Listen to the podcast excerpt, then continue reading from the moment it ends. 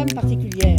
C'est l'histoire de sa vie, en particulier c'est l'histoire de son enfance, qui la détermine comme femme, qui crée en elle ce qu'on a appelé quelquefois l'éternel féminin, la féminité. Être femme, ce n'est pas une donnée naturelle. Take your broken heart, make it into art. That's what I want to challenge us as women to be is to, you know, is to speak up. Trop souvent, nos mots et nos actes ont été passés sous silence. Chaque femme détient en elle une force indéniable. Les inspirantes donnent la parole à toutes les femmes. Les langues se lient et se délient. À elles, à vous, à nous, à nos combats menés, à nos projets bâtis, à nos réussites.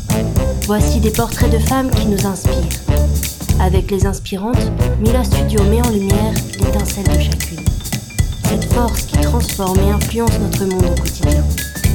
Vous vous apprêtez à écouter les inspirantes. Bonjour Claudine. Bonjour Maëla. Bonjour à tous. Nous nous retrouvons pour un nouvel épisode des Inspirantes et aujourd'hui nous allons rencontrer Claudine Huneau. Alors Claudine, je vais lire une petite phrase qu'on peut découvrir quand on découvre ton profil en ligne Oui. et qui, je trouve, euh, te définit très bien. Alors Claudine Huneau, tu es performeuse, comédienne, metteuse en scène de théâtre et d'opéra, autrice, psychanalyste. Tu mets en jeu dans toutes ces réalisations la charge poétique du mot. Oui. Est-ce que tu peux à ton tour te présenter et te définir un peu comme tu, comme tu l'entends avec tes mots? C'est toujours dur hein, de se définir. Et je pourrais le faire en, en plusieurs hypothèses, au fond. J'aurais pu ne pas venir au monde, puisque euh, je suis ce qu'on appelait à l'époque une tuile. C'est-à-dire la dernière d'une fratrie déjà nombreuse et qui n'était pas forcément, même pas du tout, désirée, parce que c'est est un surcroît de travail, de frais, de, de charges. Et c'était dans une période euh, où finalement les femmes ne choisissaient pas. Quand ma mère est enceinte en 53 et qu'elle aurait bien voulu finalement avorter à l'époque. Et il se trouve que beaucoup plus tard, 30 ans plus tard, euh, j'ai eu des signes comme quoi quelque chose s'était passé à ce moment-là. Je lui en ai parlé. Qu'est-ce qui s'est passé à ce moment-là? Elle m'a dit Bah oui, j'aurais bien voulu avorter. Puis j'ai essayé. J'ai essayé. Elle essayait, a vu un médecin qui l'a proprement foutu dehors, bien sûr, à l'époque. Et puis, qu'est-ce qu'elle a fait? Elle a fait beaucoup de gym intensive, évidemment, ça n'a pas marché, heureusement. Et donc, cette question, le fait que, nous en ayons parlé, et si ouvertement, si généreusement, puisqu'ensuite les, ces signes que quelque chose avait eu lieu ont disparu, puisque je le savais. Et donc, euh, ça a été une force, puisque je me suis dit, alors si je me suis accrochée, c'est pas pour rien. C'est pas pour quelque chose en demi-teinte, encore que la demi-teinte, le clair-obscur peut être très très intéressant esthétiquement, mais je, suis venue, oui, alors c'est pour quelque chose véritablement. Et donc j'ai à en répondre. Euh, qui est euh, respondere, qui est, vraiment l'étymologie de responsabilité. C'est-à-dire, je pense, à mon insu dès le départ, euh, il y avait cette question que j'aurais à répondre, de m'être accroché et d'être venu au monde. Après, ça m'étonne pas que j'ai filé très vite sur les plateaux, très très jeune, parce que ben, il fallait bien que je trouve ma, pla ma place, ma scène. Et comme vraisemblablement une scène ne me suffisait pas, j'en ai trouvé d'autres. Et j'ai l'impression que ce qui me caractérise, c'est finalement, euh, et une amie psychanalyste m'a dit ça il n'y a pas très très longtemps, elle m'a dit mais tu passes d'une scène à une autre.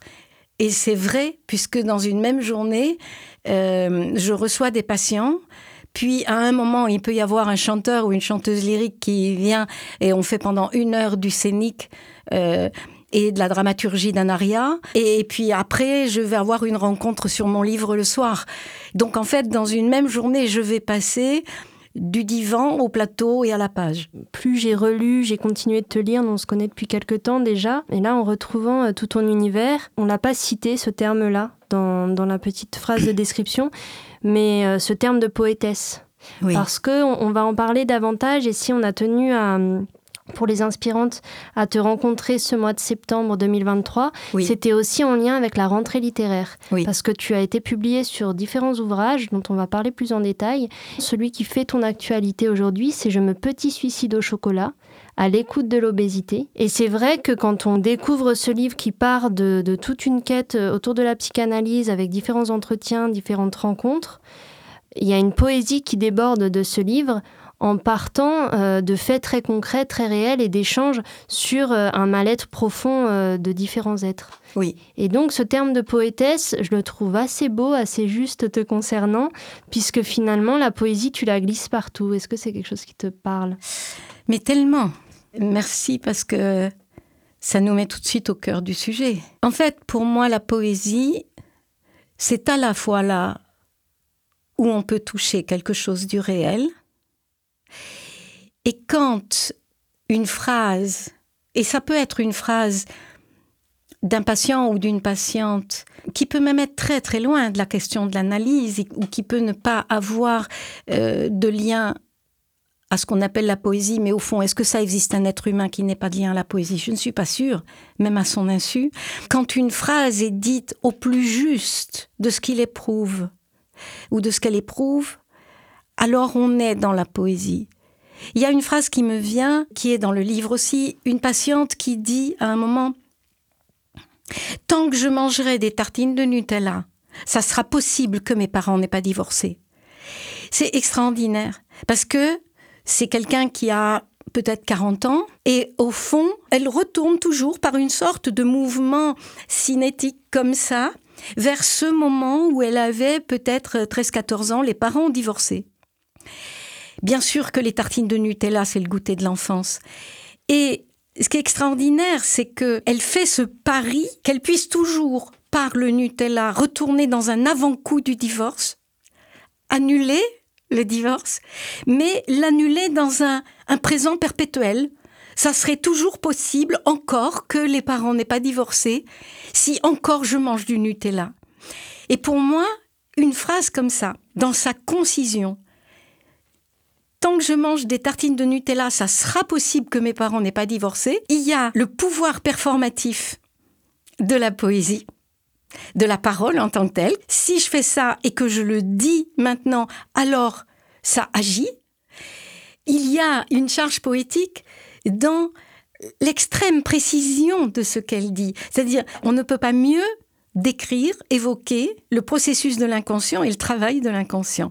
Cet inconscient qui nous resserre exactement comme on resserre un plat à table euh, pour un deuxième service, l'inconscient qui nous resserre des choses du passé, là le divorce, et qui le resserre au présent, comme si c'était à nouveau maintenant, et par la parole, on aurait un pouvoir dessus, mais pas n'importe quelle parole, la parole qui a une charge poétique.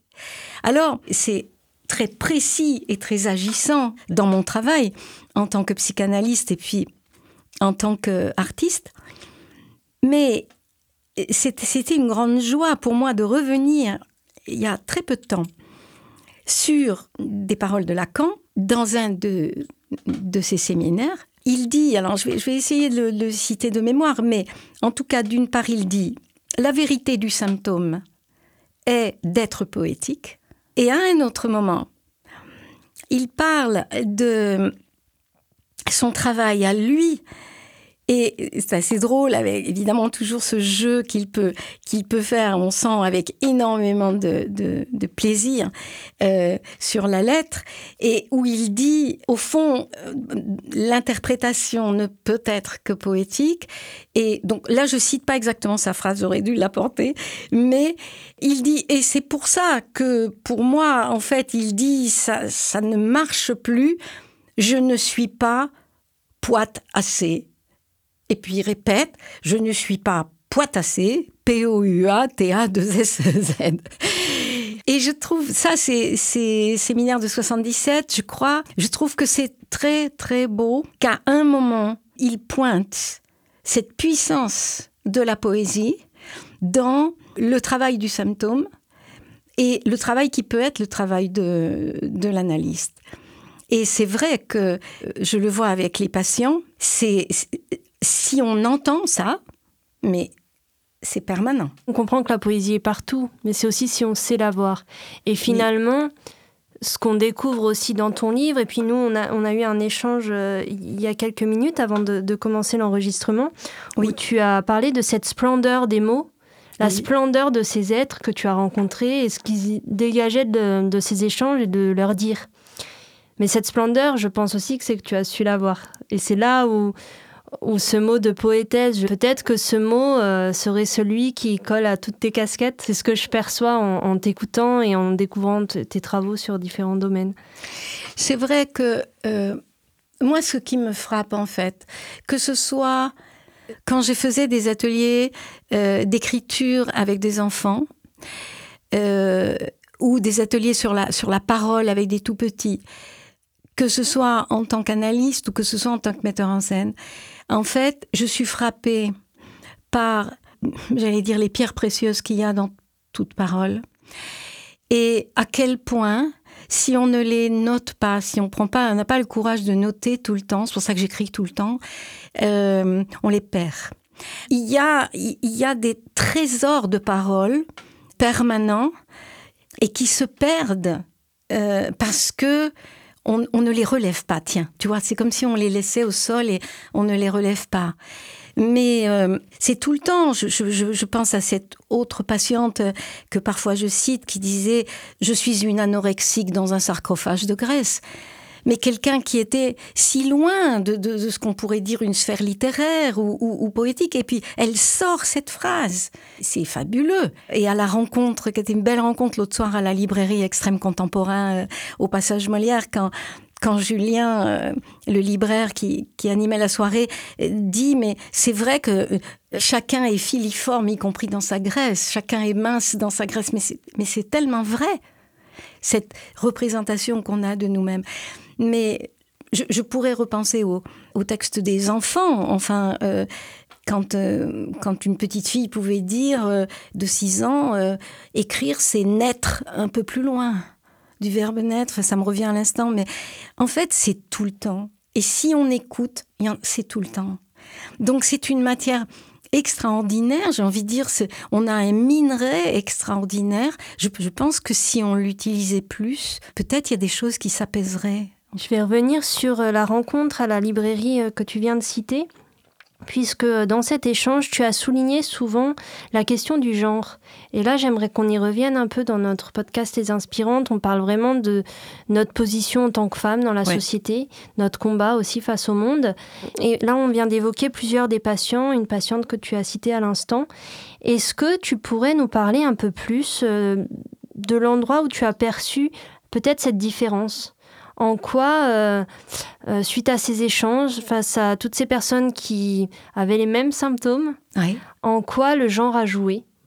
Être une femme, être un homme, comment chacun se positionnait face à tout ça? Il y, a plusieurs choses qui peuvent se dire là-dessus. La première, c'est que euh, ces patientes en surpoids ou en obésité que, j'ai vues pendant dix ans dans, dans une clinique en Bourgogne, il est clair que le poids peut être un atout et un argument d'autorité chez un homme, il ne le sera jamais chez une femme. Jamais. Il ne sera jamais chez une femme un, un atour, j'allais dire un bel atour. Sauf si elle fait ce travail de regarder ce qu'est ce poids pour elle. Je, prends des précautions. J'entends ce poids s'il n'a pas des conséquences en termes de comorbidité, euh, d'hypertension, euh, d'apnée du sommeil, etc. Je veux dire, s'il n'y a pas de maladie associée, parce que sinon, effectivement, à ce moment-là, on est dans un domaine médical et où il y a des souffrances qui sont très très lourdes. Mais il peut y avoir des corps que notre société désignerait comme gros, et qui peuvent être des corps de femmes magnifiques, vêtus de manière très belle, assumés de manière très belle, et parce qu'ils sont le lieu d'autre chose. Même si on pense à Pavarotti, c'est le lieu d'une voix sublime, cet homme, mais je peux dire d'autres, chanteuses auxquelles je pense et euh, qui ont un, corps que notre société pourrait stigmatiser comme gros, alors qu'il est le lieu du sublime. Et ça, pour moi, c'est extraordinaire. Donc, s'il y a ce travail-là, et il m'est arrivé de le faire à la demande avec certaines chanteuses notamment, là, effectivement, le, corps va être complètement assumé. Mais là encore, attention, c'est ambigu parce que je, vois que ça va être assumé plus facilement. Là, je vais parler de, canon culturel. Si, par exemple, c'est le corps d'une femme de couleur qui va pouvoir faire penser à certaines euh, cantatrice ou chanteuse de jazz noire, par exemple, et qu'on a accepté culturellement maintenant dans ce corps puissant, déployé, généreux, ça ne sera pas forcément le cas pour un autre corps. C'est incroyable, j'ai pu travailler ça, le tissu des associations qui se font spontanément comme ça par des références culturelles. Mais en tout cas, ce qui est certain, c'est que ça va supposer pour une femme un travail de d'accord avec elle-même et avec ce corps, alors que pour un homme, d'entrée de jeu, euh, ça va être un signe euh, d'une certaine puissance et d'une certaine autorité. Je vais nuancer, euh, j'en parlais l'autre soir à la librairie, c'est vrai, mais ce qui m'a beaucoup amusé, c'est d'avoir des patients hommes euh, souvent dans des positions de pouvoir d'ailleurs, ayant exerçant un pouvoir euh, dans la société ou un pouvoir politique ou un pouvoir financier, et que leur corps, euh, leur obésité ne gênait pas, mais par contre, parce qu'ils étaient en province, dans des petites villes où ils participaient, ils étaient dans des institutions en province, mais il signifiait bien que quand ils avaient par exemple des rendez-vous à Bercy, à Paris, et que là ils étaient avec des trentenaires et des quarantenaires qui se ressemblent parce qu'ils ont un corps hyper soigné, plus ou moins euh, musclé, etc. Et là, il disait, je me sens comme un vieux con, là. Je suis complètement has à cet endroit-là. Et c'est certain, c'est ce qui les a amenés à la clinique en disant, non, mais je je veux pas être ingardisé comme ça.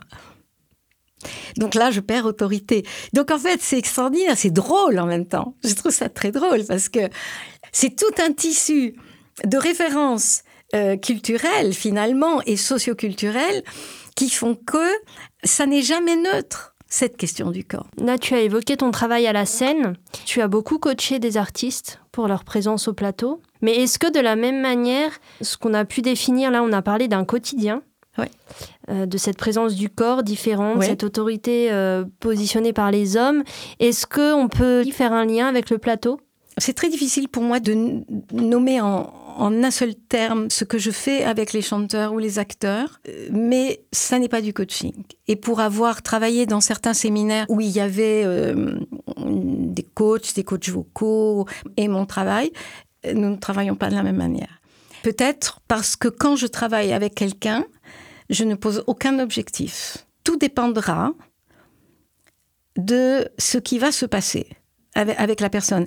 Et ce que je remarque, c'est que si on avait posé un objectif X à tel endroit, le fait que je laisse advenir quelque chose dans, une totale liberté avec la personne, la plupart du temps, on est beaucoup plus loin que le point où cet objectif X se serait situé. Donc, je suis pas coach. Est-ce que tous tes secteurs d'activité sont poreux les uns avec les autres? Ou pour toi, tu as besoin vraiment de, structurer et te dire là, je suis la psychanalyste. Là, euh, je suis la guide d'artiste. Je vais, on, va chercher le, terme ensemble. Je ne sais pas comment, comment le définir, mais là, je suis metteuse en scène. Là, je suis comédienne. Ou est-ce que finalement, tout se contamine parce qu'on est un ensemble de tous ces parcours-là. Mais est-ce que toi, dans ta manière de travailler, tu as besoin de euh, compartimenter? Alors, les protocoles ne sont pas les mêmes. Et ça, c'est très important. Si je travaille avec un chanteur ou une chanteuse, on n'est pas en séance d'analyse. Ça, c'est fondamental. Donc, le protocole n'est pas le même et il est de ma responsabilité de, de, respecter cette différence et que ce soit aussi respecté par la personne qui travaille avec moi. Maintenant, comme tu viens de le dire, toute ma pratique est informée de la poésie, de l'expérience du plateau et de la psychanalyse. Il est clair que je n'aurais jamais été analyste comme je l'ai fait euh, avec les personnes en surpoids ou obèses, même si elles n'étaient pas en cure analytique, c'était des entretiens. Mais euh, je n'aurais jamais fait ce travail comme je, comme je l'ai fait euh, si je n'avais pas quelques dizaines d'années de plateau derrière moi et d'écriture. C'est très clair. Il est important que le cadre, effectivement, doit être fixé, mais bien sûr que c'est une expérience qui permet, en fait, que le travail soit beaucoup plus nourri, en fait. Et là, je repense par rapport à cette question de, du coaching. Il y, a, eu un exemple pour moi qui était vraiment très flagrant. Alors, dans le domaine de l'entreprise, où j'ai peu travaillé, enfin, j'ai travaillé plusieurs années en conférences et séminaires pour euh, France Télécom Orange au moment du passage à Orange. Et puis pour une, une entreprise, une, je sais plus que c'était une boîte de recrutement, quelque chose comme ça. C'est les deux seuls pour lesquels j'ai travaillé. Mais il y a eu un exemple qui m'a permis de comprendre, où je suis demandée à un moment par euh, le, le, PDG d'une grosse boîte de, de conseil et de recrutement pour coacher, dit-il, un directeur adjoint qui était au plus mal, à qui ça se passait très mal. Et sa phrase a été des phrases d'une violence euh, inouïe, mais c'est une caractéristique, du, je pense, du capitalisme. Vous avez six mois pour le remettre à flot et le rendre opérationnel. Donc, euh, nous sommes en janvier, euh, doit être opérationnel en juin. Ça, c'était la demande, demande de coaching avec cet objectif. Et en fait, je me suis posé la question si j'acceptais ou pas. Et j'ai accepté et j'ai dit je ne m'occupe pas de la demande. Et j'ai commencé à travailler avec la personne, ce qui n'était pas simple au départ puisque pour elle j'étais au départ une courroie de transmission de la demande euh, hiérarchique. Quand il a vu que je n'étais pas dans l'application d'un objectif, alors les choses se sont ouvertes. Et je dirais que le résultat, a été que six mois plus tard, il euh, commençait à travailler sur la création de sa propre entreprise. Donc voilà, ça, pour moi, ça a été euh, l'exemple. Si je ne m'occupe pas de cet objectif, mais que je m'occupe spécifiquement de la personne, à comprendre ce qui se passe et pourquoi on en est là, pourquoi elle en est là, et qu'est-ce qu'elle peut maintenant inventer de ses ressources, alors il se passe tout à fait autre chose.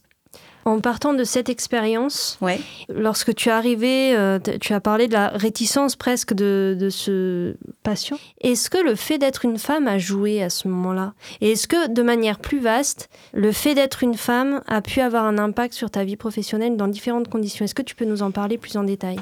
Alors, euh, oui, c'est là où je dirais il a fallu s'imposer et se battre c'est euh, au tout début de la compagnie, puisque avec euh, deux acteurs, Yvon Lapousse et Hervé Tougeron, j'ai créé en 72 une compagnie de théâtre à Nantes qui s'appelait le Théâtre à la Chamaille et qui a eu un très beau et très, très important développement pendant 25 ans pratiquement. Quand euh, à 18 ans, j'allais voir le président de la commission culturelle du département, j'étais face à un mur de mépris, redoublé par le fait, en gros, j'étais la gamine qui euh, venait demander quelque chose de manière totalement indue. j'ai développé sur ces situations un certain culot, je dirais, parce que j'ai vite compris aussi qu'ils étaient dans un simulacre. Alors j'ai vu tout, toutes ces, tous ces évitements, tous ces jeux, c'est-à-dire euh, euh, j'arrive dans le bureau et la personne ouvre son courrier pendant un quart d'heure et me dit allez-y, allez-y. Et moi, je dis, ben non, j'attends que vous terminiez votre courrier, on verra après, etc. Donc, une certaine insolence, mais au sens étymologique, c'est-à-dire euh, insolence, ce dont on n'a pas l'habitude.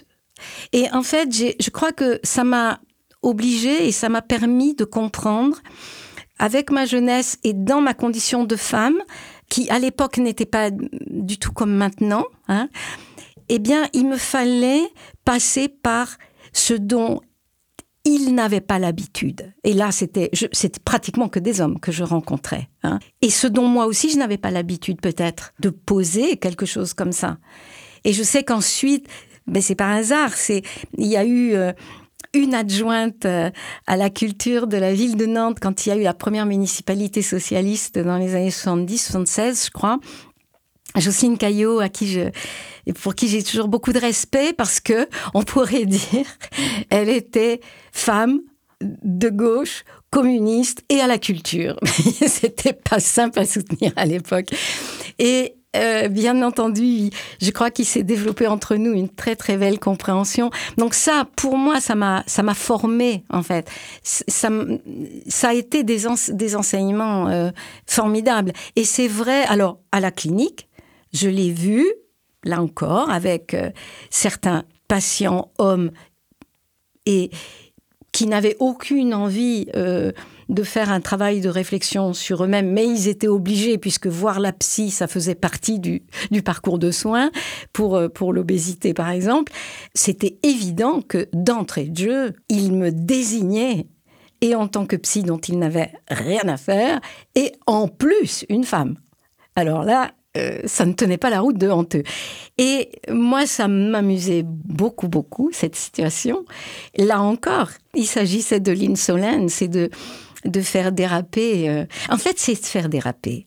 C'est-à-dire, quelque chose se présente devant nous avec toujours au fond du stéréotype, c'est-à-dire la répétition de quelque chose. Et je crois que euh, si on veut pas être, parce que c'est fatigant au bout d'un moment, dans un affrontement euh, frontal, enfin une lutte frontale qui au fond euh, a peu de chances d'aboutir euh, dans un rapport interindividuel comme ça immédiat, eh bien, il, s'agit d'une forme presque de malice au fond, d'être d'être malicieuse, de voir où est-ce que ça peut glisser, où est-ce que ça peut déraper. Et très souvent, je me saisissais d'un d'un détail. En fait, je me, souviens un, patient très, bon, il était très obèse et je dirais un côté très macho comme ça qui arrive et qui me fait sentir très très rapidement que n'a strictement rien à faire de la psychanalyse et de mon, discours. Et, euh, et il a un t-shirt hein, et je vois dépasser sous le bout de manche, je vois juste comme ça ce qui me semble être euh, un, bout d'un chiffre. Et, en fait, très, très doucement, très gentiment, je lui dis euh, C'est la date de naissance de, votre mère que vous avez tatouée. Et le type s'effondre. Il pleure. Euh, et là, il parle. En fait, c'est rien. Et je ne le fais pas contre lui. Simplement, je déplace à ce moment-là là où il mettait une résistance, presque une résistance contre lui-même, puisqu'au fond, pas une résistance, pardon, une opposition. Quand on s'oppose à l'autre au fond, sauf euh, si on le définit de manière politique, mais sinon, c'est aussi une opposition à soi-même. Et ça, ce sont des choses que j'ai beaucoup faites là-bas, mais que je fais aussi en tant qu'analyste euh, dans mon cabinet, quoi. comment faire vriller, comment faire glisser le récit compact, stéréotypé avec lequel la personne se présente. Quand tu parles de ce patient, où euh, le point de, de fragilité est là où il va ôter sa carapace, tu évoques la mère. Ouais. Est-ce que le, la distance, ce côté euh, très dans la protection euh, du premier rapport, ce côté presque macho, hmm. est-ce que finalement il y aurait construction nous, en tant que femmes, nous héritons d'une situation qui a des millénaires d'histoire. Bon. Et donc, euh, euh, c'est très, très important. Tout ce qui se passe depuis plusieurs années, euh, c'est un changement énorme, avec ses excès, avec ses tous ces excès, ces violences, etc. Mais c'est un changement qui est fondamental. il n'y aura pas de retour en arrière. Il pourra y avoir des régressions violentes, précisément, qui sont presque par défaut euh, le signe que le changement est véritablement en route et qu'il est extrêmement important. Euh, Julien le libraire parlait d'un changement anthropologique, mais je pense que c'est vrai. Et je pense que la situation des hommes est aussi très difficile. Alors je le vois avec la parole de patients à mon cabinet aujourd'hui, qu'ils aient 25 ans, 30 ans, 50, les questions qu'ils se posent sur, au fond, mais comment être maintenant? Comment on fait? Comment être avec l'autre? Je, pense, puis j'ai, j'ai un fils de 26 ans, donc c'est des questions qu'on, aborde beaucoup. Je, pense que ce type dont j'ai parlé, ce patient, ben, qui, il avait la carapace traditionnelle au fond qui n'avait jamais été touchée cette, cette carapace. Et peut-être que peut-être qu'elle lui était nécessaire au fond mais j'en suis persuadée même au fond qu'elle lui était nécessaire pour, euh, pour, survivre à d'ailleurs s'il y avait une obésité si importante c'est qu'il s'était passé des choses auxquelles il avait bien fallu survivre. Parce que quand je fais ça c'est un risque hein, que je prends, j'en sais rien si c'est la date de naissance de sa mère, simplement il y a quelque chose comme ça qui me dit que oui, c'est sans doute ça. Mais dans le même temps, je déplace finalement son discours, ça me demande énormément de respect et une forme de bonté, j'allais dire. Parce qu'il ne s'agit pas du tout d'aller contre lui. Du tout. Mais en, fait, voilà, faire glisser la parole de l'autre, la faire déraper, c'est lui ouvrir une issue par laquelle il peut sortir d'un récit qui a été complètement sédimenté et dans lequel il se retrouve peut-être même pas, mais que comme mec, eh ben, il, se, tient là-dedans parce que parce qu'il n'a pas d'autres appuis, il n'a pas d'autres points d'appui. Euh, je, dirais, je, lui ouvre une issue pour pour lui permettre de sortir, comme dirait euh, Duras, du défaut de la vie.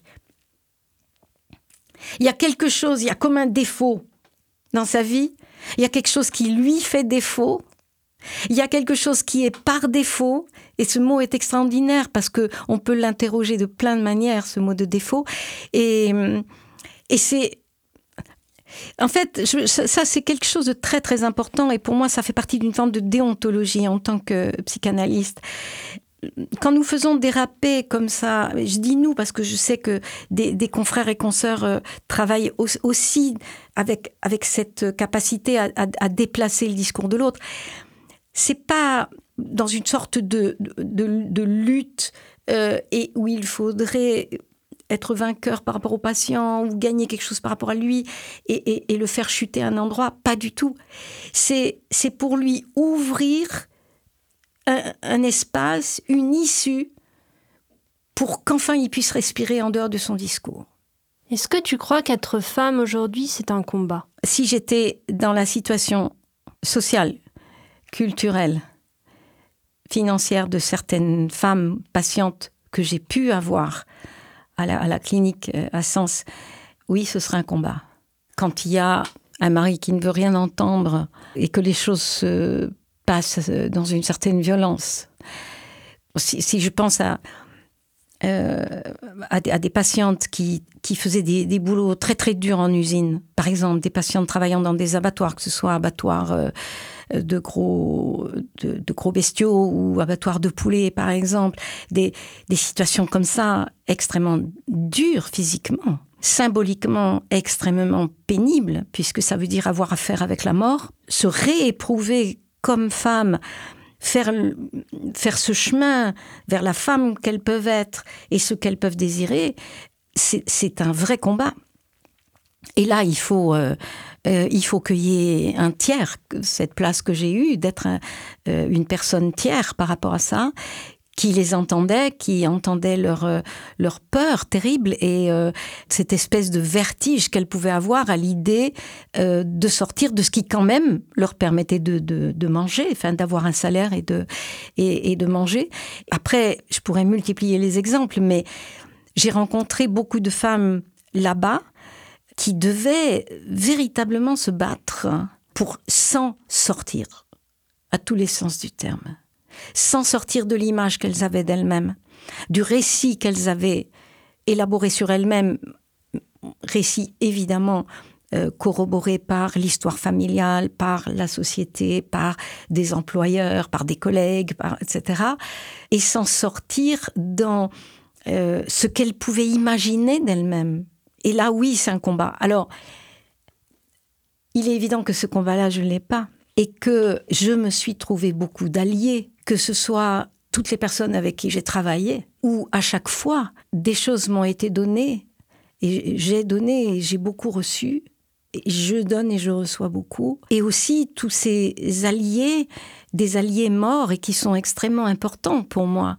Euh, Rilke, Giacometti, par exemple, Roscoe, qui sont, mais vraiment des alliés très forts. C'est-à-dire, euh, euh, si à un moment il y a, quelque chose qui fait mal, je sais que j'ouvre les écrits de Giacometti ou le bouquin de Yana Ihara sur avec Giacometti et et je sais qu'une phrase va me permettre de prendre appui. C'est vraiment comme si à un moment, il y a un gros galet dans le ruisseau, je peux poser le pied dessus.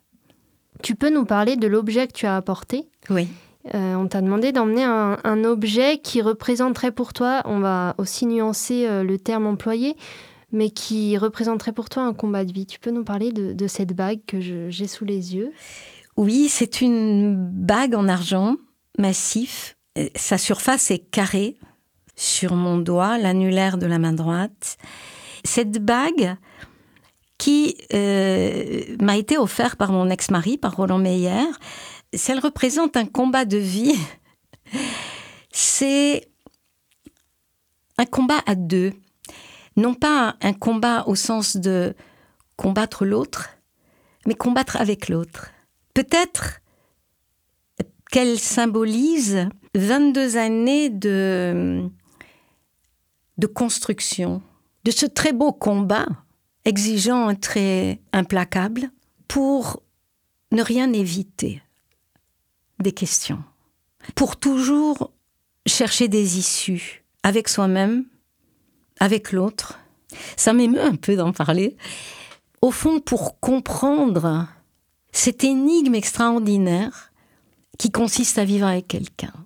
Au fond, comme si cette bague symbolisait ce que j'ai déposé en lui et que j'ai aimé, puisque je pense que ce qu'on aime en l'autre d'abord, c'est que c'est ce qu'on dépose en lui, et ce qu'il a déposé en moi aussi. Comment on a essayé de faire avec ça, euh, parfois magnifiquement réussi, parfois complètement bricolé, bredouillé, et qui fait une vie. Une séparation n'est jamais un échec pour moi. Et d'ailleurs, mon prochain bouquin est sur la séparation. Une séparation, c'est la manière dont, alors ça se fait plus ou moins bien, plus ou moins violemment, selon les gens et tout ça, hein, mais une séparation, c'est ce moment où on se libère réciproquement l'un de l'autre. Dans une séparation, c'est surtout c'est ok, on se sépare de l'autre, mais on se sépare surtout de la personne qu'on était avec l'autre. Donc c'est une sacrée naissance. C'est une transformation incroyable. Ça n'est pas facile, hein, c'est pas du tout, euh, c'est pas Disneyland euh, du tout. C'est pas facile. Il y a de la souffrance, il y a un travail de transformation, et c'est, je dirais, de chaque instant. Je veux dire, c'est vraiment euh, euh, le, cercle de feu dans lequel on passe. Enfin, c'est très, c'est un vrai travail, quoi. Euh, on se travaille là-dedans. Mais cette séparation, si on accepte de ne pas s'en servir pour continuer à lutter contre l'autre, si on accepte de s'en servir pour soi, et donc, si on, ne s'en sert pas comme source de plainte, ça c'est fondamental, alors c'est une transformation formidable. Exactement comme euh, la séparation d'avec quelqu'un qui meurt. Tout ce que tu as pu dire autour de, cette personne me mène à une question qu'on aime poser euh, dans les inspirantes. Euh, as-tu dans ton parcours un événement ou une rencontre ou autre chose qui a transformé ton regard ou remis en question tes certitudes? Ce qui me vient là, c'est assez drôle. J'ai quel âge? 12 ans peut-être. j'ai trois sœurs aînées et euh, leurs copains venaient très souvent donc euh, euh, chez mes parents, dans la maison de mes parents. Et ce jour-là, un de leurs copains, dont j'étais secrètement amoureuse, même s'il avait 12 ans de plus que moi, évidemment, quand il quitte la maison, je découvre qu'il est attendu, il y a une voiture dans la rue. Dans cette voiture, il y a un homme. Et je découvre qu'un homme peut aimer un homme. C'est fou de se dire ça aujourd'hui. Puisqu'aujourd'hui, une ado de, 12 ans pourrait difficilement comprendre que moi, à son âge, j'ignorais tout de l'homosexualité. Ben oui. Et je, sais que ce jour-là, une part du monde a tourné. Je, je, ne savais pas que ça existait. Dans ma famille, on n'en parlait pas. Enfin, personne n'avait jamais eu l'idée d'évoquer ça. La télévision a dû arriver quand j'avais 12 ans. Donc, euh, pareil, mais même je pense qu'à la télé, on n'en parlait pas non plus à l'époque. Et c'est après, d'ailleurs, euh, j'avais une, très, très bonne amie qui était interne euh, au, lycée. À l'époque, les lycées n'étaient pas mixtes, hein, lycée de filles de, Laval, et que certains soirs de spectacle qu'on donnait au lycée, il m'est arrivé une ou deux fois de dormir à l'internat, et j'ai découvert qu'il y avait une homosexualité féminine et je, pense que ça m'a beaucoup troublée. Le monde était totalement hétéronormé à partir du modèle parental. Tu as commencé sur la question de genre tout à l'heure. Et quand je vois le chemin que j'ai fait dans ma vie pour partir d'une ignorance totale jusqu'à l'âge de 12 ans, qu'on pouvait aimer autrement que comme mes parents s'aimaient, euh, et aujourd'hui, où pour moi, mais c'est une évidence qu'on puisse aimer ou homme ou femme, selon qu'on est homme et femme, mais les deux en même temps, etc. Et que c'est une, c'est une telle évidence. Je me dis, mais c'est incroyable, quoi. Incroyable, euh, finalement, ce, ce chemin que j'ai, que, j'ai fait, que, qu'autrui m'a permis de faire. Et tu parles de, de l'image hétéronormée qu'on transmet aussi, dans laquelle on, peut se construire enfant selon euh, les familles dans lesquelles on grandit. Est-ce que tu trouves que ça a bougé, ça Ah oui. Dans la transmission, je ne sais pas, mais dans tous les domaines où j'interviens, hein, euh, psychanalyse, euh, euh, théâtre, opéra, etc., y compris euh, quand j'étais avec les, patients euh, à la clinique, donc y compris dans des milieux qui ne sont pas les milieux culturels urbains, par exemple, hein, des, jeunes aujourd'hui euh, s'emparent de la question, se l'approprient avec. Alors, ça n'est pas sans difficulté, hein, attention, mais oui, oui, ça n'a plus rien à voir avec l'époque que j'ai pu vivre. Et ça, c'est extraordinaire. Enfin, moi, je pense qu'on vit une période, nous vivons des temps très difficile, très très difficile. Je pense que ça va l'être encore précisément parce que le changement est important. C'est-à-dire que la, difficulté, voire la violence même de ce qui, de ce qui se propose actuellement dans plein de situations est à la mesure du changement qui est en train de se faire. Enfin, je trouve une période beaucoup plus passionnante que les années 90 où on, fonçait dans le mur encore euh, avec des, certitudes de, développement euh, qui, qui ne tiennent plus.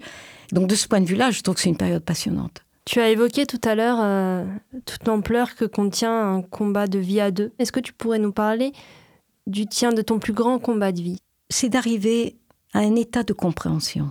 Je sais que je suis en route vers ça depuis très longtemps, depuis l'enfance.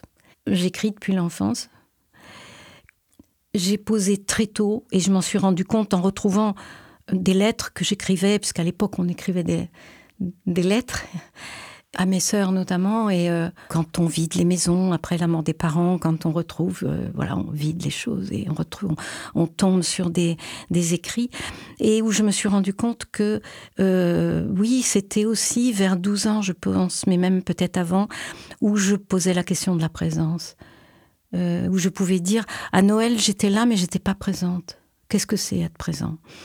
Comme par hasard, quand j'ai fait euh, ma, thèse de, doctorat en 2010 à, à Paris 7, ma thèse est sur la présence, sur la question de la présence et du réel. En fait, ma quête, elle est là. Ce combat est avec ce qui, en moi, quelque chose d'invisible qui aurait peur encore, quelque chose d'invisible qui renaclerait encore, pour aller vers une sorte de compréhension très vaste et, et qui vient, je le sens. On est tous portés, je, m'autorise à dire une, quelque chose de général, mais on a envie qu'il y ait une révélation quelque part. Alors certains ont besoin euh, d'adhérer à des mouvements, des institutions, des églises, pour ça. Mais même si on ne le fait pas, au fond, on espère bien qu'en un point quelconque du temps et de l'espace, quelque chose va se révéler à nous. Peut-être que la révélation est qu'il n'y a pas de révélation. Et pour autant, ça ne signifie pas qu'il n'y ait pas d'expérience intérieure au sens où Bataille en parle. Euh, c'est-à-dire à un moment de, de connexion de conscience d'être qui balaye tout qualificatif, qui balaye tout, tout commentaire, où on sent à la fois la séparation, à quel point euh, il y a du vide entre nous, et pourtant, euh, dans ce vide, le lien est possible. peut-être même que euh, le lien à l'autre suppose qu'on reconnaisse ce vide entre nous.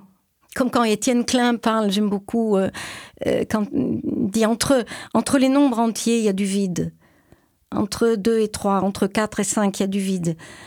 Et entre les nombres réels, ce vide est peuplé d'un nombre infini, d'un nombre infini de nombres en fait. Ça me parle beaucoup, ça. Alors, si on revient au livre, dans la clinique, avec cette problématique de dépendance à la nourriture, ou cette problématique de la dépendance, puisque pour moi, l'obésité n'est pas la question d'être gros, c'est une question de dépendance. Donc à partir de là, qu'importe qu'on soit gros ou pas, la question de la dépendance, tous on en, on en fait l'expérience. Et la question de la dépendance, finalement, c'est traiter aussi la question d'un fantasme de fusion avec l'autre.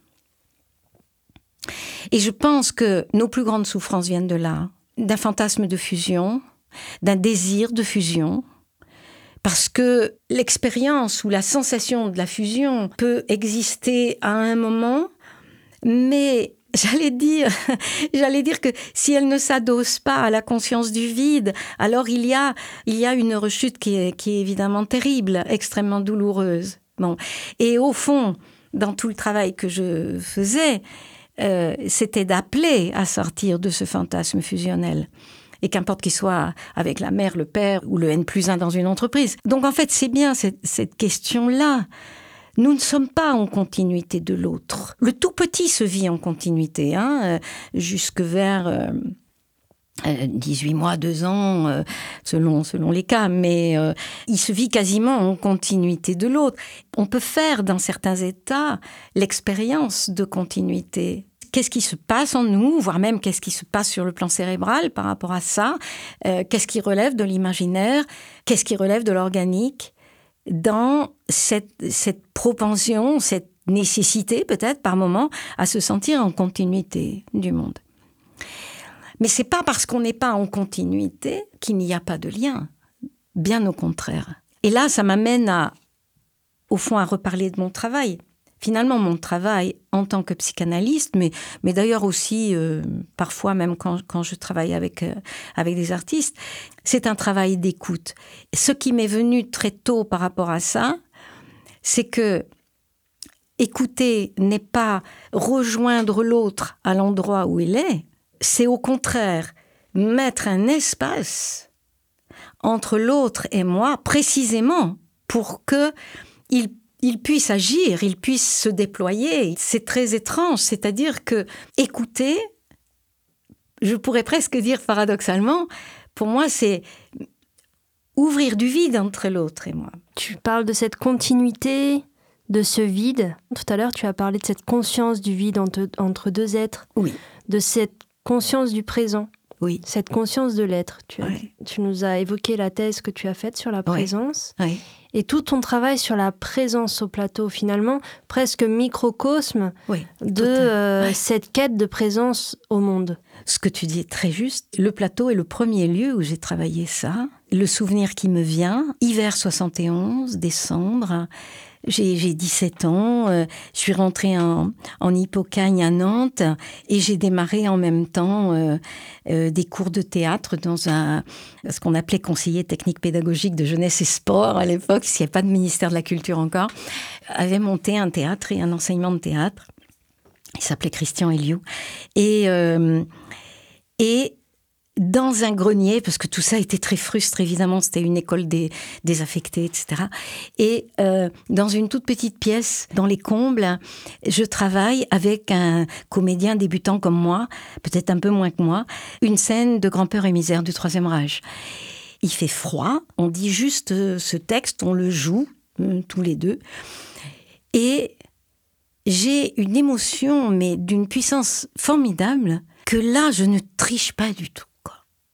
Et le mot même de tricher est malvenu. Que là, je ne peux pas être plus vrai que je, que je suis à ce moment-là.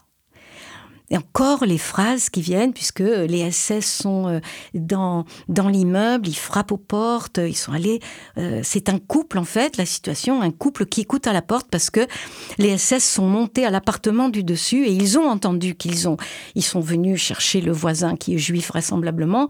Et. Euh, et puis ils l'ont traîné dans, dans, dans, le, dans l'escalier. Et, et en fait, ce couple, euh, puisque c'est ce que pointe Brecht, avec une certaine lâcheté, se, demande mais on n'a rien fait, euh, qu'est-ce qu'il fallait faire ou, et, et, et la femme s'en tire en disant mais ils n'avaient pas besoin de lui déchirer sa veste. Et cette phrase m'est tellement restée. Ils n'avaient pas besoin de lui déchirer sa veste. Et elle répète ça. Et en fait, le froid, ajouté à cette situation où on, jouait la peur, mais on l'éprouvait, la peur, en fait. Et c'est le tout, tout, tout début d'une véritable expérience théâtrale et où je sais que là, j'ai un lieu. Donc oui, c'est une sorte de réel qui arrive. Mais je ferai remonter à deux autres expériences. Une première expérience qui qui est quand euh, je suis, on appelait ça déjà le lycée à l'époque, même si c'était euh, ce qui est devenu le collège maintenant, et on a un voyage d'école à la fin de l'année en bateau, et je vois le soleil se coucher. Pourtant, j'avais déjà vu des couchers de soleil, mais ce soir-là, sur le bateau, il y a quelque chose qui s'impose, en fait, euh, avec une, une très grande puissance, et d'ailleurs qui règle la question de Dieu, puisque je dis, il n'y a rien au-dessus de ça. Donc, c'est réglé. Je n'ai plus besoin de prier les veilles de composition. Et là, c'est la poésie qui prend la place. Complètement. Et il va y avoir une rencontre dont je me suis souvenue d'ailleurs en écrivant ma thèse avec euh, une poétesse aveugle, Angèle Vanier, dont je ne sais absolument pas comment je me suis retrouvée chez elle à dire des poèmes. Nous étions trois dans son salon, elle, une femme et moi. Bref. Et donc, là aussi, c'était du réel. Que euh, ça me reste comme des moments de réel fulgurant. Oui, le plateau est la quête de ça parce que il est un paradoxe. Bon, c'est pas le paradoxe du, comédien tel qu'on peut le lire, mais nous passons par l'artifice d'une situation pour toucher du réel. Mais c'est peut-être ça, au fond, la voie de passage. Alors je dis l'artifice, à savoir que oui, quand je faisais cette scène avec ce jeune homme, on n'était pas en 39 en Allemagne ou en 40 et il n'y avait pas un voisin juif enlevé par euh, des SS au-dessus de nous. Donc, il y avait l'artifice d'une situation et qui déclenchait en nous quelque chose de très réel. Après, avec le travail, j'ai découvert le feuilletage incroyablement complexe, où il ne suffit pas d'être sincère sur une scène pour que quelque chose se produise. Et là, c'est extrêmement, extrêmement complexe.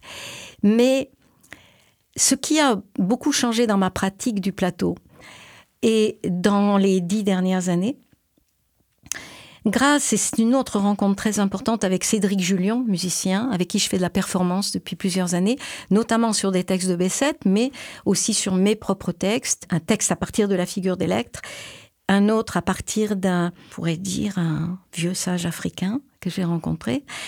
La musique et l'approche qu'on a, Cédric, m'ont donné une autre voie de passage vers le réel. Donc aujourd'hui, je ne travaille plus du tout au plateau comme je travaillais avant. Il y a comme une simplification. Et là, ça rejoint un travail que j'ai fait avec euh, Nathalie Milon dans, dans un de mes livres, où c'est la question de la perception.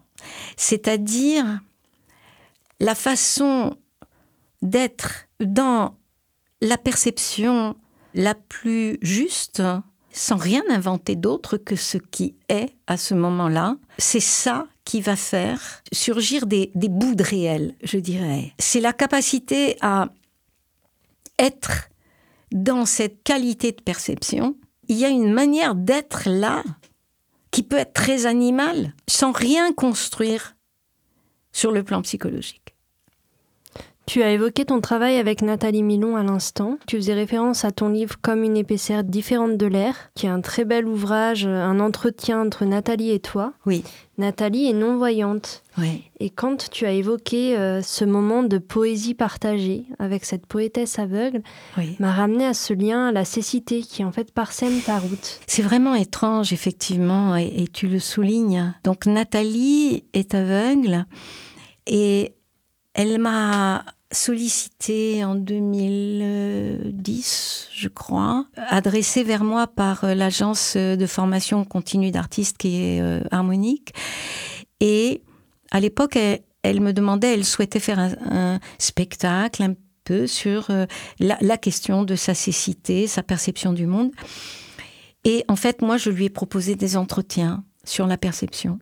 Et puis, on s'est vu toutes les semaines, une heure ou deux par semaine.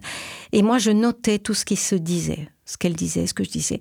Et ensuite, je saisissais à l'ordi. Et un an et demi plus tard, j'ai relu tout ça et je lui dis, je pense qu'il y a une charge poétique là-dedans. Encore, c'est de venir au plus près du, du réel. On l'a fait lire et puis très très vite, on a, on a eu cette magnifique euh, proposition de, de Chêne, qui est vraiment un bel éditeur. Et donc, je considère la cécité de Nathalie comme une qualité singulière de perception, non pas un handicap. Là, je elle m'a demandé à la mettre en scène dans les textes de Christophe Tarkos. Là où il y a eu une vraie belle rencontre, mais quand Nathalie m'a demandé de la mettre en scène sur Tarkos, j'ai dit oui à condition qu'on soit au plus près de ton réel et non pas de chercher à montrer que, bien qu'étant non-voyante, tu peux être une comédienne comme toute comédienne qui jouerait du Tarkos. Ça, ça, ça m'intéresse pas. Et on met en scène, y compris la canne blanche, y compris par moment. C'est plus qu'un clin d'œil. Enfin, ça devient extrêmement drôle à ce moment-là. Nathalie a fait un parcours euh, étonnant dans les deux ans où on a travaillé euh, cette création, puisque ça a été aussi une émancipation même d'avec euh, comment aller dans l'espace. Et je souhaitais qu'elle s'autorise à aller dans l'espace. Et si à un moment tu ne sais plus où tu es, tu intègres ça. Et c'était très beau parce que je crois que c'est quand on a, on le tourne maintenant et quand on l'a joué à Poitiers, il me semble que c'était à Poitiers où à un moment elle est partie dans une direction, elle s'est arrêtée et dit non, c'est pas dans cette direction, je crois. Elle est repartie dans l'autre. Voilà, pour moi là, euh, et évidemment que c'est délicieux pour le public à ce moment-là, parce qu'il y a quelque chose qui se qui se produit de totalement inattendu, et et c'est ça que je cherche avec elle. Dans la reprise, je lui en ai un petit peu parlé, qu'on va répéter à partir de mardi à nouveau. Je lui disais, peut-être ce qu'on va travailler encore, c'est la manière dont on peut ressentir la bienveillance des choses. Donc ça rejoint un peu ce que je, ce que j'évoquais tout à l'heure. Dans la présence au monde, il y a des moments où on peut sentir tout d'un coup que l'espace ne nous est pas hostile. On rentre chez soi, par exemple, et on peut éprouver que ce jour-là, à ce moment-là, l'espace nous accueille quand j'éprouve ça, c'est vraiment un enthousiasme. Et je pense qu'on peut vivre le monde aussi de cette façon-là tout en sachant à quel point il y a une violence horrible dans notre monde aussi. C'est-à-dire, j'ai une foi en l'homme inextinguible et qui prend en compte, y compris la part la plus atroce de l'humain, la part la plus détestable, la plus insupportable de l'humain. Et pourtant, j'ai essayé de m'éloigner de cette conviction, je n'ai jamais pu.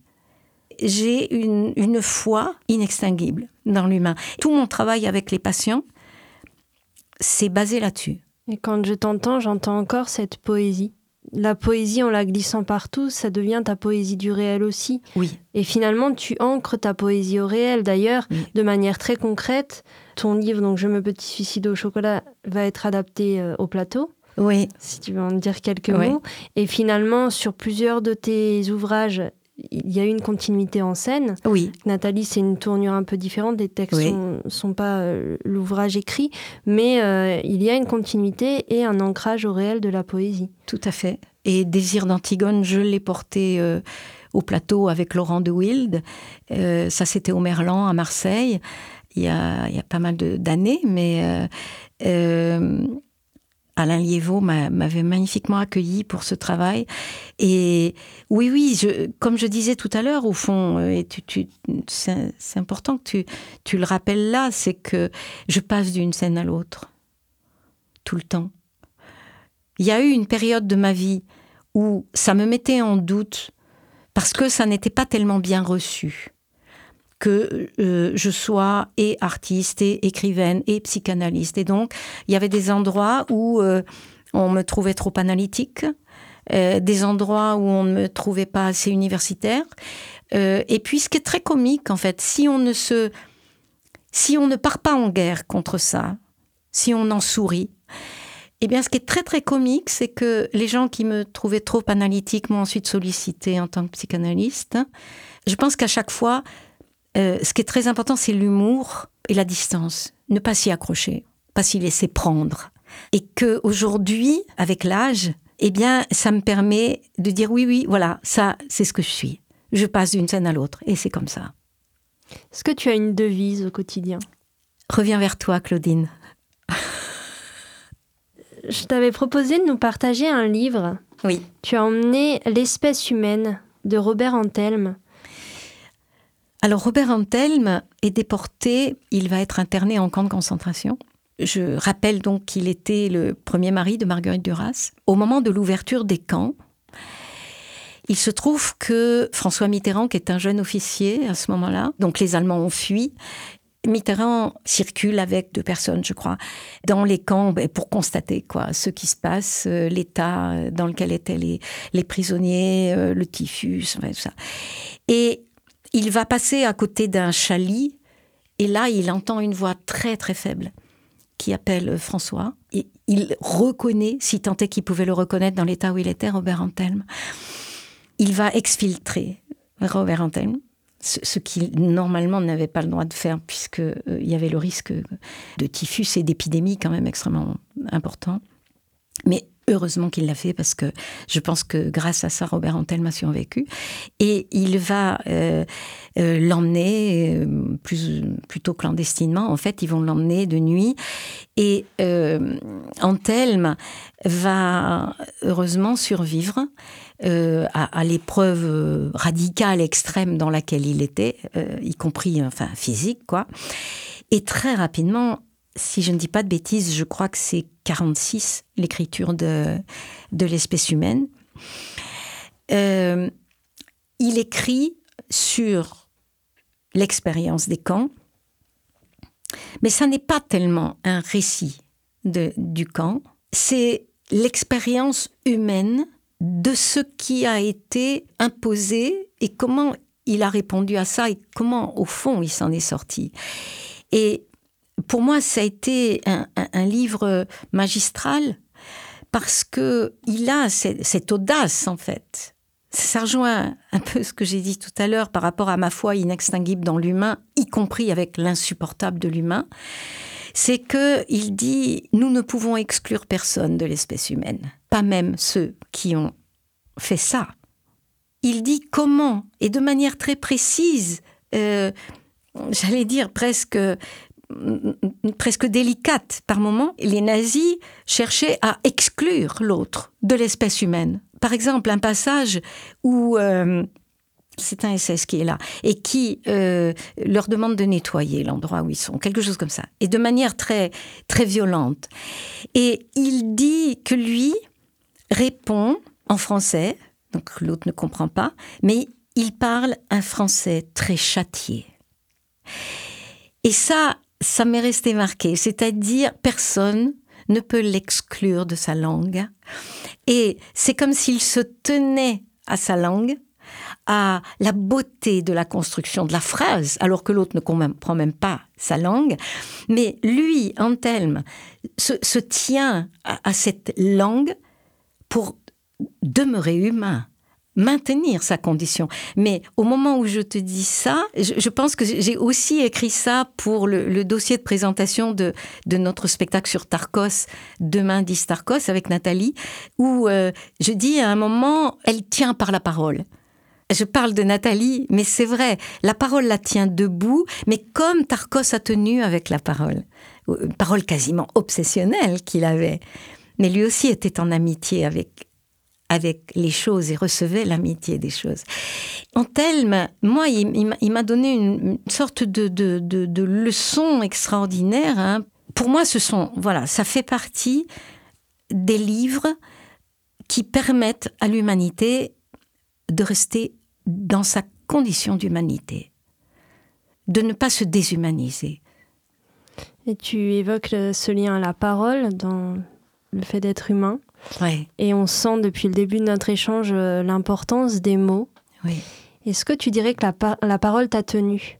Très vite, tu t'es présenté à évoquer euh, le combat d'une femme, en fait, celui de ta maman. Et on est, très chanceux, t'as donné la vie, mais à, envisager d'autres possibilités. On sait qu'à une époque, euh, envisager un avortement, c'était un vrai combat et impossible d'écouter son, son choix. Tant mieux, encore une fois, vu le contexte dans lequel on en a parlé. Mais je suppose qu'arriver dans une famille où on sent ce positionnement-là, prendre sa place est important. Et certainement aussi euh, réussir à s'exprimer et prendre sa place par la parole. Oui. Euh, en fait, je te, répondrai par une, une, phrase qui, après coup, euh, m'a quand même fait beaucoup rire. Tous mes bulletins scolaires, depuis le CP jusqu'à la seconde, il écrit trop vivante à l'oral. Ça m'a tellement amusé, quoi. On disait toujours très très bien, mais trop vivante à l'oral. Qu'est-ce qu'ils veulent dire Tu as aussi évoqué ta, ta fratrie et tes sœurs, plusieurs sœurs.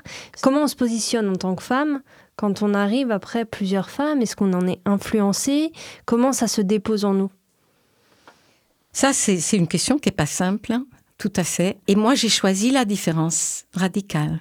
Mes trois sœurs ont été enseignantes comme ma mère. Mon père ne l'était pas et, ça, je pense que son esprit d'entreprise et, le choix professionnel qu'il a fait m'a beaucoup aidé puisque ben, je, pars en Hippocagne et en fait à, 17 ans et à 18 ans je, crée une compagnie et bien évidemment que je suis obligée d'arrêter enfin je vais jusqu'à la fin de l'Hippocagne mais euh, j'arrête et je ne reprends des études que 30 ans plus tard, je crois, suite à une validation des acquis de l'expérience qu'on doit toujours à Martine Aubry. Ne pas oublier, c'était vraiment un sacré apport pour euh, la formation continue et, les changements de direction dans une vie. Quoi. J'ai fait une validation d'acquis de l'expérience et j'ai demandé à rentrer directement en master 2 de l'Institut d'études théâtrales et j'ai soutenu mon master en, en fin 2005. Ouais, c'est ça, avec Georges Banu et Monique Banu. Et d'ailleurs, euh, je travaillais sur euh, Artaud et Blanchot. Et ensuite, j'ai décidé de faire une thèse, mais là, j'ai voulu la faire à, à, Paris 7, puisque je, voulais je voulais pas uniquement la faire dans, dans, un département de théâtre, et je l'ai faite en sémiologie. On parlait de sa place dans le monde, finalement, par rapport à une, à une, fratrie, et comment on dessine notre parcours, euh, souvent en opposition, ou alors dans la continuité? Alors je dirais pas en opposition, euh, dans une divergence euh, radicale, oui. Oui, c'était très important. euh, pour moi de le faire, oui. Sur tous les plans, hein, dans la façon de vivre, euh, dans les rencontres, évidemment professionnellement. Et la fratrie, c'est un des lieux les plus les plus difficiles au fond, puisque on est le même dans le sens on sort du même ventre, fécondé par le même pénis euh, souvent, et on est autre. Et c'est quand même pas un hasard si les grands textes fondateurs de civilisation commencent par un meurtre des frères je, vois bien les, les drames, en fait, qui se jouent à l'intérieur des fratries. Alors là, en tant que psychanalyste, je, le vois beaucoup. Et c'est comme si on avait à accepter euh, cet, alliage d'une même origine et de la différence. Et ne pas en vouloir à l'autre parce qu'il est différent de nous et, qu'il n'a pas du tout les mêmes valeurs ou les mêmes façons de, de, vivre. Donc c'est vrai pour moi autant que pour mes sœurs, par exemple. Hein. Alors notre échange touche à sa fin. Oui. On aime bien terminer euh, nos épisodes des inspirantes par un côté un peu plus léger. Oui. Et te demander si tu avais un animal totem. Quel serait-il? Oh, Je pense que c'est le chat. Le chat, euh, d'une part parce que euh, il y a toujours eu des chats autour de moi, sauf depuis euh, quelques années. Il y en a un à distance et, qui garde toute son importance. Et ce que j'adore chez le chat, c'est à la fois son sérieux colossal, cette manière de nous prendre de haut en tant qu'humains, son exigence, la, manière intraitable et despotique par moment dont il peut euh, demander à manger euh, ou presque nous engueuler parce qu'on n'était pas là pendant quelque temps. Je trouve ça extraordinaire. Et d'un autre côté, la, manière dont, dont il nous utilise, le chat. C'est-à-dire, il sait que s'il nous demande des câlins, mais en fait, il nous fait un plaisir extraordinaire. En fait, il le sait, le chat. Alors, je sais pas, peut-être qu'un jour je vais travailler sur l'inconscient des chats. Ça nous mène à savoir un petit peu quelles sont tes actualités. Tu peux nous les partager avant de terminer cet échange?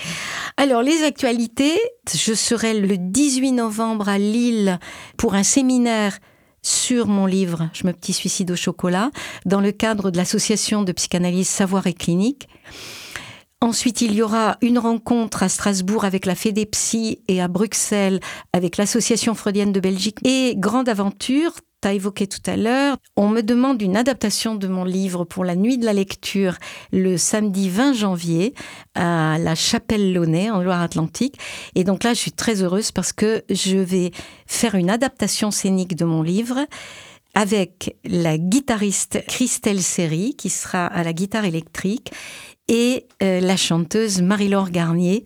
Et ça, c'est une collaboration qui en est juste dans les limbes. Il va falloir qu'on travaille très très vite. Nelly Poulicani, qui est actrice, euh, travaille avec moi pour la conception. Et ça, je, suis très très heureuse de ce projet parce qu'on va le créer à la Chapelle Launay, mais je, je pense qu'il aura un avenir. Alors vous pouvez retrouver toutes ces dates, on vous les partage sur le site et les détails. Et si on terminait avec quelques mots du livre? Tout à fait. Poème à se séparer. Je ne perdrai jamais de poids. Je me dis, ça, sur moi, ça ne marchera pas. Un jour plus tard, dans mon autre vie, je perdrai du poids. L'opération se rapproche. J'annule tout. Je voudrais trouver ça super, ne plus être obèse. J'y arrive pas. C'est maintenant. Je me sépare des parents, de moi, avant, moi, dans les parents. Ça me tirait vers le bas. J'étais en bas. Bien. Ça va pas, je mange, mon mari accepte, c'est facile, c'est fatigant, je mange, ça me tire vers le bas, je mange, ça va pas, je mange, mon mari dit rien, je mange. De plus en plus bas, il y a plus rien. Je me reconnais pas, je sais que c'est moi, je me vois pas. Je suis obligée d'être grosse, pas de permis pour autre chose. Je j'achète. J'ai du 36, du 38, du 40, du 42, des jupes, des robes, des vestes, des leggings et même un jean. Trop petit. Tout trop petit J'achète pour une femme qui n'est pas moi, la femme d'après, la femme toujours d'après, après le tombeau, accrochée à l'enfance. J'ouvre la penderie, je les regarde, je ne suis pas dedans. Je vois les jupes marcher dans des rues, je vois le jean danser, je ne suis pas dedans. Je suis venue ici. Qu'est-ce que j'ai à perdre? Merci beaucoup Claudine et merci encore pour tout cet échange. Merci à toi, vraiment. On se retrouve très vite pour la suite des inspirantes. Merci à vous. Au revoir.